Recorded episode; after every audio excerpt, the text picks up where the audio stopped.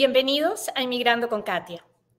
Hoy hablaremos de un perdón en inmigración que se da cuando un papá o una mamá o un esposo o una esposa se ayuda a venir o trae a alguien a, los Estados Unidos indocumentado.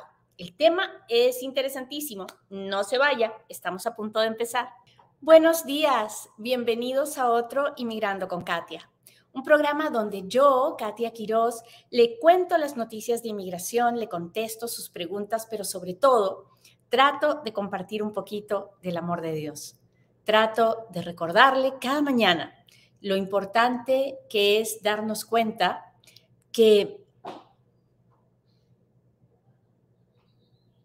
la vida vale la pena vivirla, que no estamos aquí de casualidad que no nacimos donde nacimos de casualidad y que usted y yo, que somos inmigrantes, tenemos una historia especial.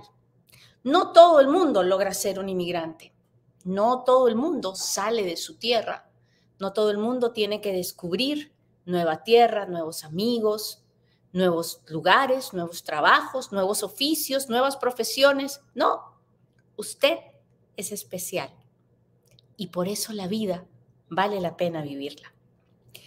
Muy bien, señores, vamos a hablar de inmigración como todos los días. Si usted está aquí, me está mirando, por favor, machúquele al botón de compartir y ayúdeme a llegar a un inmigrante más.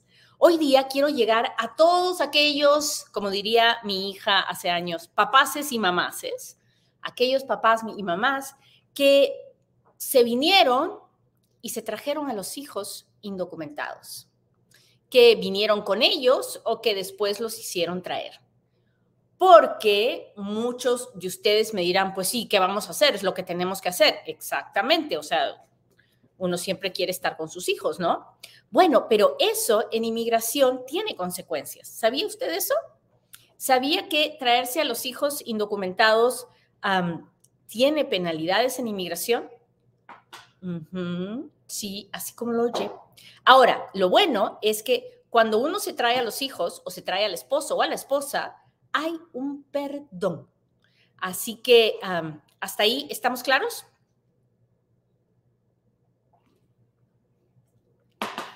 A ver, cuénteme si me está entendiendo, si ha pasado por aquí, si está contento de verme, porque yo estoy muy contenta de verlo hoy día, pero si usted está contento de verme, póngame un dedito, un corazoncito, mándeme las estrellas, un super chat, un super sticker. Mi gente de TikTok ya sabe que si usted está suscrito al live, puede escribirme, yo puedo leer sus preguntas. Así que déjeme, déjeme saber. Gracias a mi gente de YouTube por darme los likes. De eso depende que el video se vea con más personas. No se olvide de seguirnos en las redes sociales. Desde aquí yo le mando todo mi corazón. Muy bien, muy bien. Entonces, cuando una persona está indocumentada y luego encuentra la forma de pedir la residencia, una de las preguntas que le van a hacer es, ¿alguna vez ha ayudado a alguien a venir indocumentado? ¿Ok? A todo el mundo. No es que a mí no me preguntaron, no, no, a todo el mundo que va a eh, pedir la residencia, al momento de pedir la residencia, le preguntan, ¿alguna vez usted ayudó a alguien a venir indocumentado? Ese alguien puede ser cualquier persona, incluyendo papá, mamá, esposo, hijos, ¿ok? Y puede ser cualquier otra persona, el sobrino, la sobrina, el nieto, el cualquiera. Traer a alguien indocumentado, ayudar a venir, porque no significa que lo traje en mis manos, ¿no? No, no, no. Si usted lo trató, lo ayudó a venir, le dio la lana para que contratara el coyote, si usted pagó el coyote, si usted estuvo de acuerdo y lo ayudó de alguna manera, es igualito, es lo mismo.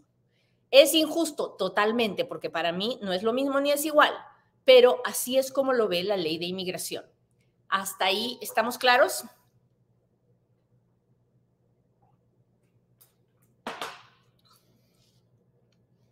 Si me está entendiendo, dígame sí, Katia, sí te comprendo, sí te entiendo.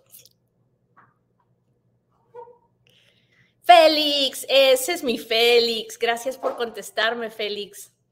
Usted me hace darme cuenta que no estoy solita aquí, que me está escuchando. Hola, gusto. ¿Cómo están? ¿Cómo están? Hola, Elizabeth, muchas gracias. Súper. Entonces, ¿puedo pedir un perdón? Sí. A la hora que hago la residencia, puedo pedir un perdón. Si pido la residencia dentro de Estados Unidos y me traje a mis hijos, a mi esposo, entonces puedo pedir un perdón. Ese perdón, el oficial de inmigración dentro de los Estados Unidos generalmente lo da el día de la entrevista, no nos pide que hagamos ningún perdón especial, nos lo perdona en el acto durante la entrevista. ¿Ok? El problema viene cuando tengo que pedir la residencia en mi país de origen, cuando tengo que salir a mi país de origen o cuando tengo la, vivo afuera y tengo la entrevista afuera. ¿Ok? ¿Por qué viene ahí el problema? Porque resulta que el perdón se tiene que hacer afuera. O sea, si yo estoy viviendo aquí y estoy indocumentado y yo tengo el esposo, el esposo ciudadano, el hijo ciudadano, lo que fuera.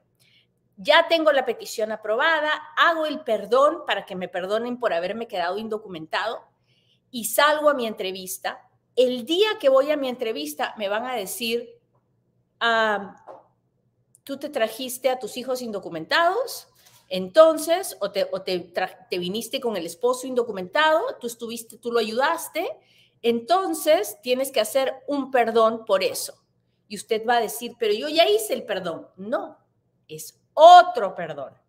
Y ese perdón va a tomar tres o cuatro años en aprobarse.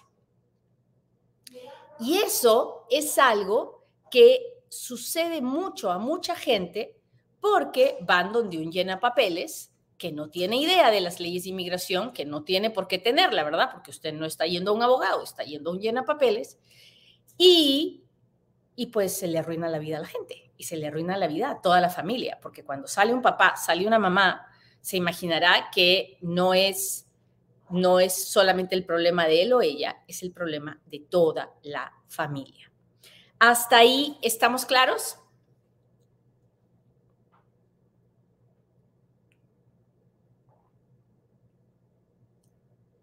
Rosa Adriana, ¿cómo estás? Muchas gracias, muchas gracias. Compartan, compartan muchachos, porque esta información es bien importante y la verdad es que muchísima gente no la sabe. No la sabe. ¿Y cómo hacemos para que Inmigrando con Katia llegue a 11 millones de indocumentados en los Estados Unidos? Solo puedo hacerlo si usted me ayuda. Así que por favor, conviértase en amigo mío y ayúdeme a llegar con toda esta información. ¿Cómo se hace este perdón? Vamos a hablar de cómo se hace el perdón. Bueno, este perdón eh, es un perdón relativamente fácil, que no significa que un llena papeles lo puede hacer, no, pero es relativamente fácil porque no tengo que probar sufrimiento extremo, sino que tengo que probar que sería un, que por razones humanitarias esta persona se le debe permitir reunirse con su familia. Entonces, el nivel de aprobación de estos perdones es mucho mayor que el de los perdones por haberse quedado indocumentado, el perdón por fraude, el perdón por una deportación anterior. El nivel de aprobación de estos perdones es mayor Ah, la complejidad del perdón es mucho menor, así que es más fácil, es más fácil prepararlos. Ah, sigue siendo, sigue teniendo todos los requisitos de un perdón, ¿no? Así que hay que tener evidencia, hay que tener documentación, hay que tener declaraciones, hay que tener pues la mayor cantidad de, pruebas de que, la, de que realmente necesitamos que se apruebe este perdón para que la persona pueda regresar a los Estados Unidos y vivir legalmente con, sus, con su familia. Pero lo importante aquí es que usted sepa que se puede hacer este perdón, se hace a través de la forma 601 y que una vez que el perdón esté aprobado, recién la persona va a poder volver a entrar a los Estados Unidos con, con eh, la residencia. Ahora, ¿qué pasa si me traje a mi sobrina o a mi nieto? ¿Qué pasa si crucé eh, con mi hermano o mi hermana y yo era mayor de edad y mi hermano era menor de edad? Ahí estamos súper amolados así como lo oye. Porque para, para eso no hay perdón. No hay perdón si me traje a mi nieto, mi nieta, no hay perdón si me traje a mi hermano, no hay perdón si me traje a la sobrina o al sobrino, aunque los papás me hayan dado permiso. Porque la oficina de inmigración, la ley de inmigración, lo ve, lo ve como un crimen tan severo como el de un coyote. Y lamentablemente la ley de inmigración no permite hacer un perdón en esos casos. Así que aquí viene la parte más importante del el día. Jamás, por ningún motivo, ayude a nadie a venir indocumentado, porque no hay perdón para eso. Solo hay perdón cuando uno se trae o ayuda a venir a su hijo, a su esposo, mamá o papá. Eso es todo. ¿Ok? Entonces, esa es la lección más importante de hoy día. Por ningún motivo ayude a venir a nadie que no sea mamá, papá, esposo o hijos, porque para todos los demás no hay perdón, no hay perdón, no hay perdón. ¿Hasta ahí estamos claros? Si estamos claros, pues déjemelo saber.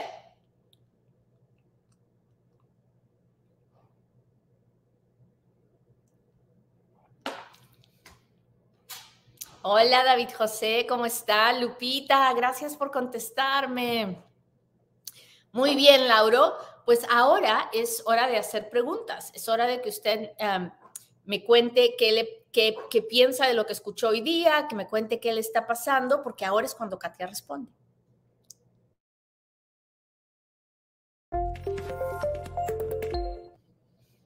Muy bien, veamos. Déjenme ver si tengo preguntas en mi TikTok. Ya tenemos 41 suscriptores. Hola, hola. Hola, hola.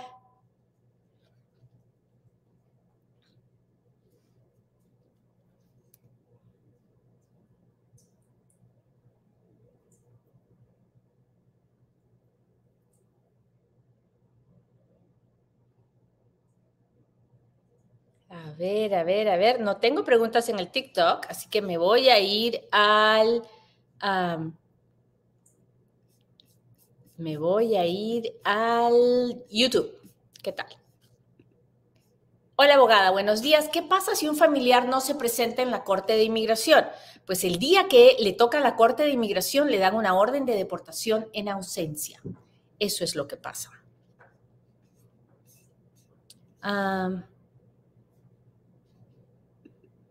¿Cómo no se dio este video antes? La abogada dijo que era discreción del cónsul. No, no hay discreción del cónsul. La, ley es la ley.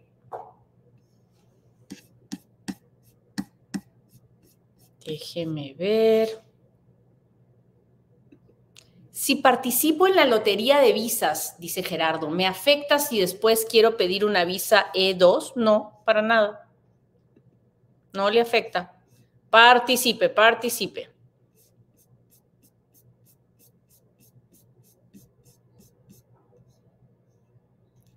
Hola Rutilia, ¿cómo estás? Alan dice, buenos días, ¿le puedo hacer una consulta, por favor? Me puede hacer la pregunta que quiera ahorita. Si la veo y la leo, le contesto. Buenos días desde Querétaro. ¿Cómo está Querétaro hoy día? Hola, hola, California, Nueva York. Qué bendición tan grande.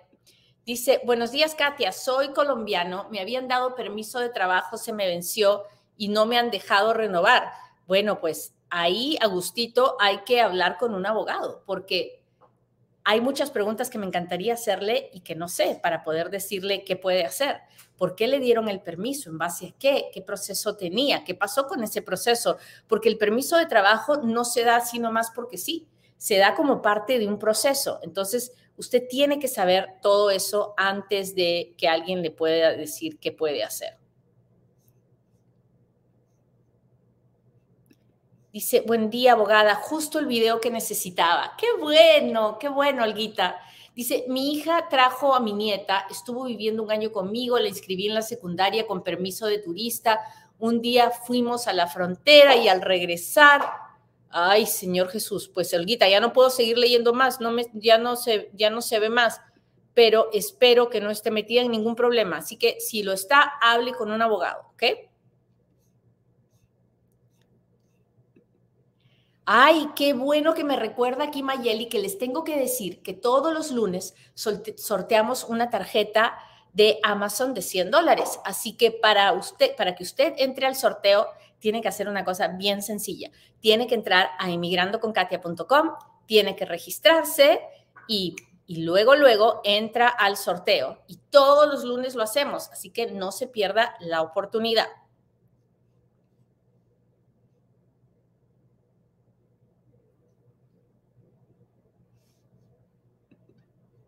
Chris dice, revocaron mi visa de turista sin motivo. Descubrí que ellos creen que yo sigo allá ilegal porque a mi hermano lo metieron al cuartito y le preguntaron por su hermana ilegal. Yo no me quedé. ¿Cómo soluciono ese error? pues yo haría una aplicación de visa de turista, llevaría todas las pruebas de que salí, de que vivo allá y que ha habido una confusión creo que tal vez sería la única forma. Dice Olga, al regreso nos descubrieron y ahí empezó la pesadilla. Pues sí, Olguita, ahí es como empiezan las pesadillas.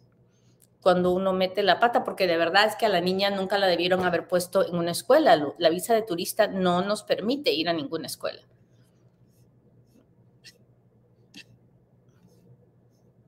Dice, eso le pasó a mi amiga el viernes en el consulado, le dieron el castigo. Sí, y lo, más triste, lo más triste es que cuando uno ya está fuera y le salen con eso, si usted va a un llenapapeles, obviamente el llenapapeles va a decir, pues lo siento, ¿no? Yo no sabía, usted me pagó para que yo le ganara los papeles y eso fue lo que yo hice.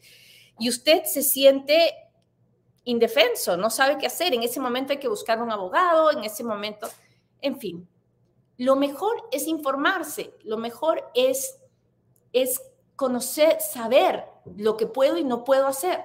Hay mucha gente, claro, que se va a molestar con lo que yo digo porque va a decir, no, pues entonces así no puedo arreglar o, o no, tú no sabes, Katia, y vamos a ir a buscar a alguien que nos diga lo que queremos escuchar. Y usted puede hacer eso, pero la verdad es que es que tenemos responsabilidades, tenemos hijos que mantener, tenemos biles que pagar, tenemos familia en nuestros países que tenemos que ayudar. Así que muchas veces es preferible quedarnos como estamos antes de que exponernos a autodeportarnos, porque eso es técnicamente lo que estamos haciendo cuando salimos sin saber si podemos entrar. Ahora, ¿cuál es la diferencia de que usted tenga un abogado? Bueno, si esto se le pasa por alto al abogado, si el abogado se equivoca, el abogado va a tener que hacer los perdones ah, de volada, va a tener que acompañarlo hasta que la situación se arregle. Por lo menos un abogado decente haría eso, ¿no cree? Muy bien, pues, listo. Déjeme ver. Yo metí el asilo en el 2015 y hasta ahora no sé nada y he tenido tres permisos de trabajo. Marquito, qué bendición si ha podido, si lleva tanto tiempo aquí, viviendo aquí y ha podido ah, renovar sus permisos de trabajo las, citas de asilo están súper demoradas y la verdad no es, no es algo malo porque el porcentaje de aprobación de casos de asilo es muy bajo. Lo más probable es, en la mayoría de los casos, es que les nieguen y los pongan en proceso de deportación y, y, pues ojalá que mientras eso, que eso no suceda y que mientras eso pase, usted pueda encontrar una forma alternativa de arreglar sus papeles. Déjeme ver si tengo alguna pregunta en TikTok. Aquí voy, aquí voy, aquí voy. ¿Qué pasa con el permiso de trabajo? Dice, si se me cierra mi caso de asilo en corte y tengo permiso de trabajo por cinco años, ¿qué pasa con mi, permiso de trabajo? Mire, técnicamente, el, si se cierra su caso de asilo, si se cierra administrativamente, no pasa nada, su, permiso de trabajo sigue vigente, su caso está dormido, no, no, no le afecta si, el, si su caso de corte es terminado, es desestimado, el permiso de trabajo técnicamente muere el día que su caso es desestimado, porque el proceso muere. Ahora, usted tiene una tarjeta que dice que es válida por cinco años, así que me imagino que su empleador no, le, no la fastidiará por cinco años, pero ah, si usted trata de usarlo para E-Verify, tal vez hasta se lo, se lo pasen pero técnicamente, legalmente, todo lo relacionado a ese proceso muere y el, permiso de trabajo muere. Muy bien, muchachos. Uh, déjenme ver una última pregunta. Entré hace 16 años por la frontera. ¿Qué opciones tengo para arreglar? Tengo un hijo nacido aquí.